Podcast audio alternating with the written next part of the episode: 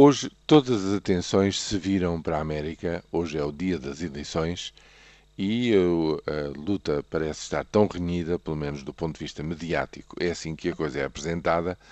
Claro que a realidade mais pormenorizada dá-nos uma imagem bastante diferente.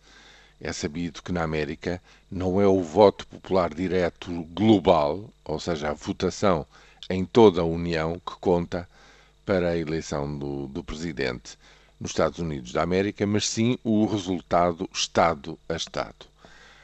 É como se se dissesse que a unidade política essencial para encontrar o chefe do executivo da União reside e continua a residir uh, nos 50 uh, estados norte-americanos. E aí, de onde sai o colégio eleitoral, parece que a situação é bastante menos empatada do que aquilo que mediaticamente é sempre posto como primeiro plano. Efetivamente, as últimas sondagens dão uma confortável vantagem ao presidente Obama em relação ao candidato republicano, o que quer dizer que, no fundo, a menos que haja uma colossal surpresa que significaria, digamos, o fracasso ou, digamos, o, o colapso de centenas de sondagens feitas Estado a Estado, uh, dizia eu, uh, o que se espera no fim deste dia é uma reeleição do presidente eh,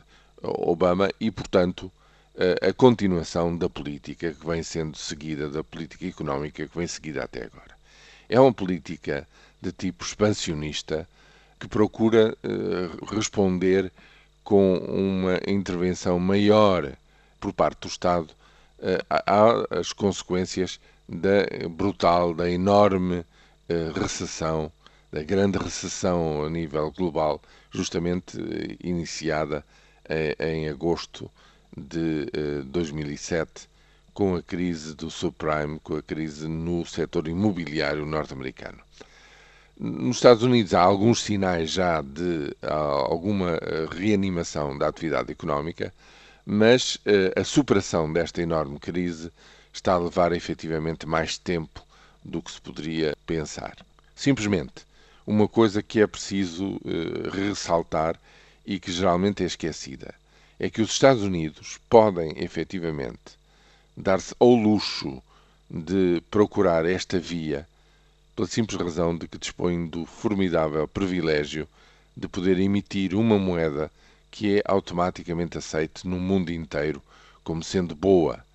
Ou seja, eh, podem aumentar a sua dívida, eh, pelos vistos, praticamente sem limitação até o momento, sem sinais de que haja quebra de confiança ehm, na economia norte-americana, na sua capacidade de honrar as suas dívidas. Eis um privilégio formidável que não está ao alcance de mais ninguém no resto do planeta.